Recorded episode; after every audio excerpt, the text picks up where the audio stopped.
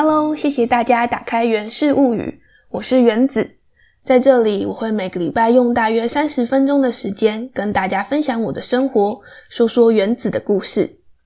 好，那这集是第零集哦。第零集呢，主要就是想跟大家介绍一下这个节目，也算是帮这整个系列的节目做一个开场。我这个节目叫《源氏物语》，《源氏物语》顾名思义，其实就是在说原子的故事。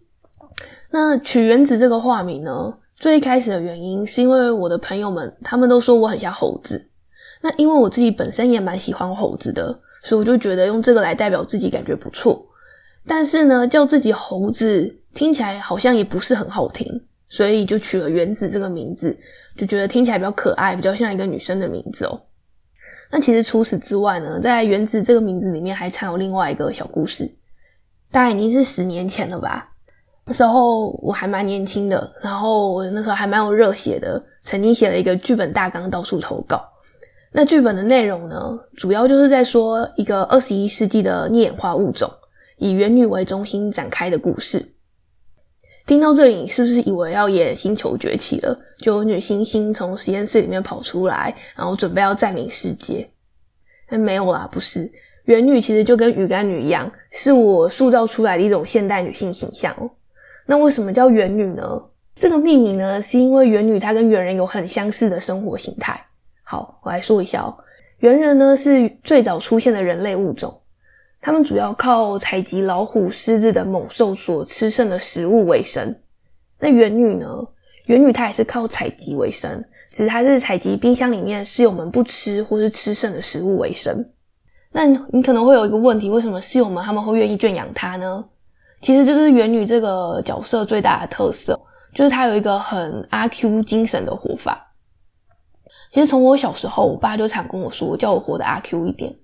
那这里的阿 Q 当然不是指阿 Q 同面的阿 Q，是指很善用精神胜利法，活着阿 Q 正传里面的阿 Q。我知道在小说里面呢，这个精神胜利法其实带着很大的讽刺意味，还有贬义哦。但是其实我爸想要跟我宣扬的，应该是在这个里面的一种豁达哦。其实我觉得生活里面呢，常常会有很多的身不由己。有时候如果可以靠想法上面的转变，让自己活得开心一点，其实也蛮好的。那我知道这个感觉很抽象，我可以举一个很简单的小例子，就像比如说我朋友他们说我很像猴子，我也可以把它当成一个嘲讽，觉得你怎么可以说我像动物？这也太侮辱人了吧。但我就转念一想，觉得其实我也喜欢猴子嘛，而且明明猴子就很可爱啊。那被说像猴子，就代表相由心生，也没什么不好啊。但说实话，我了解这只是一个很小很小的例子啊。大部分的时候，我其实也都没有办法落实这种很阿 Q 心态的生活。所以就是为什么我会创造出远系女子原子这样的一个角色哦，我就希望可以在这个资讯爆炸、生活压力真的很大的时代里面，能带给大家点欢乐。也提供大家一种用不一样的心态面对生活的压力、面对生活的方式。那说到这里，大家应该也已经不难猜出当年这部到处碰壁的电视剧本叫什么名字了。没错，这个剧本就叫《源氏物语》。那大家也不要误会哦，这个频道我不是要把我十年前写的烂剧本拿出来念给大家听，只是频道的名称想要借用一下我年少的时候的那一点热血而已。这个节目的内容呢，我是希望能够像用说故事的方式，让大家像是打开一本故事书，然后借由原子这个角色的形象来跟大家分享我的生活。那当然，我所谓的分享生活，也不是要分享我每天睡过头、迟到了被公司主管骂，然后还要听同事在炫耀他们的生活，回家之后晚上打开麦克风录音，然后跟所有听众一起抱怨我的人生这样的故事，不是。我想要分享呢，其实是我在生活中遇到，然后可能会感兴趣的内容。通常我就会去做一点研究，然后去了解这些事情。我想说，独乐乐不如众乐乐，既然我都已经查了，那不如就跟听众朋友一起分享。那这边我当然也要先说，我不是什么专家，所以很多的研究内容，也就是我去网络上取材，然后整理之后分享给各位听众。也因为这样呢，这个频道其实不会有特定的主题。但内容可能会是包山包海、上天下地，内容有可能会是我分享我的旅游经验，有可能是分享我最近正在学习什么新的技能，有可能就只是分享一个历史人物，我对某个历史人物感兴趣，或是某个历史话题。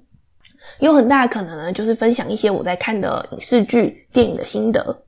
基本上就是我在做什么，我就分享什么给大家。那虽然这个频道没有特定主题呢，我也不希望大家听我每一集就只是在聊天讲屁话，没有内容。我还是希望这个频道在每一集都能给大家一点知识或是一些资讯。那听到这里，你可能也会有一点好奇哦，一个频道没有特定主题但有内容，那它应该要怎么进行呢？其实我自己也听了很多的频道进行取材，那我发现目前的频道如果是单人主持。节目内容又包含很大量的资讯的时候，其实大部分都是主持人本身带有非常强烈的个人魅力。而像我这种普通人，就是讲话，我觉得讲个五分钟，可能大家就听不下去，想要睡了。那讲到五分零一秒的时候，我的节目百分之百就被切掉了。那像现在我的节目也没有粉丝，也没有听众。所以，就算我想要穿插一个听众互动环节，像是那种回应粉丝留言啊，或是感激粉丝的爱戴啊，谢谢大家的支持，这样的内容我也都没有办法做。所以呢，我就自己想了一个解决方法哦，就是这个节目呢，虽然会是由我进行主讲、准备内容，但每一集呢，我都会邀请一位朋友以听众的身份来参与录制，借此来得到强制性的听众回应。当然啦，因为我是边缘人。所以我真的也没什么朋友，所以如果我还是找不到朋友的时候，毕竟他们都有人生要过，很忙嘛，那我还是会进行单人录制。但单人录制的时候，那个节目那一集的节目可能就会比较短一点，我也不想要毒害大家耳朵，浪费大家的生命哦。那说实话哦，我觉得一个节目没有人听，其实也真的很难有动力继续哦。所以，我现在创立这个频道的时候呢，有先设想好一个目标，就是我希望能至少先更新个半年，然后每个礼拜更新一次。每一集的节目呢，大约会落在二十到三十分钟之内。那如果过了半年之后，这个节目还是没有吸引到什么听众的话，我可能就会视我当时的热忱，再决定我还会不会继续这个节目。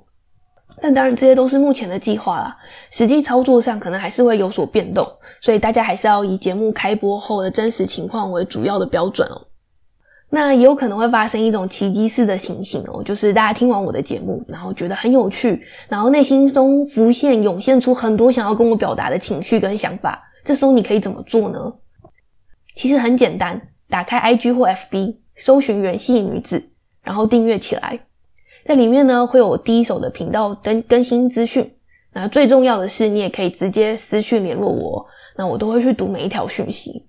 那我知道，可能有些朋友会很害羞，不想要让我知道你是谁。在这个频道的简介中呢，我有附上联络信箱哦，我也欢迎大家寄信联络我，跟我分享你交流你的心得。好，那说到这里，我想要先跟大家打一个预防针哦。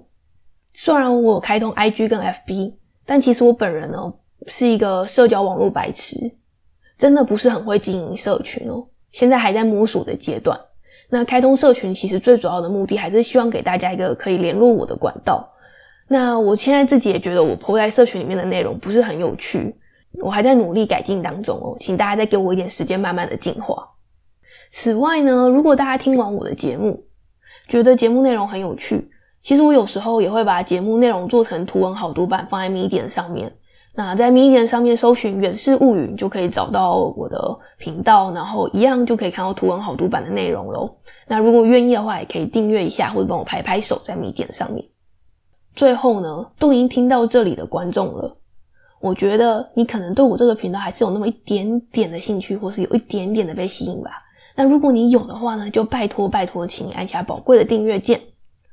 我自己呢，本身也是一个很避暑的人，所以我知道要主动去推广频道这件事情很困难。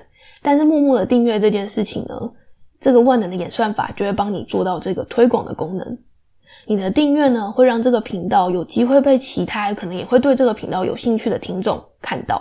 所以就麻烦请按下这个神圣的订阅键。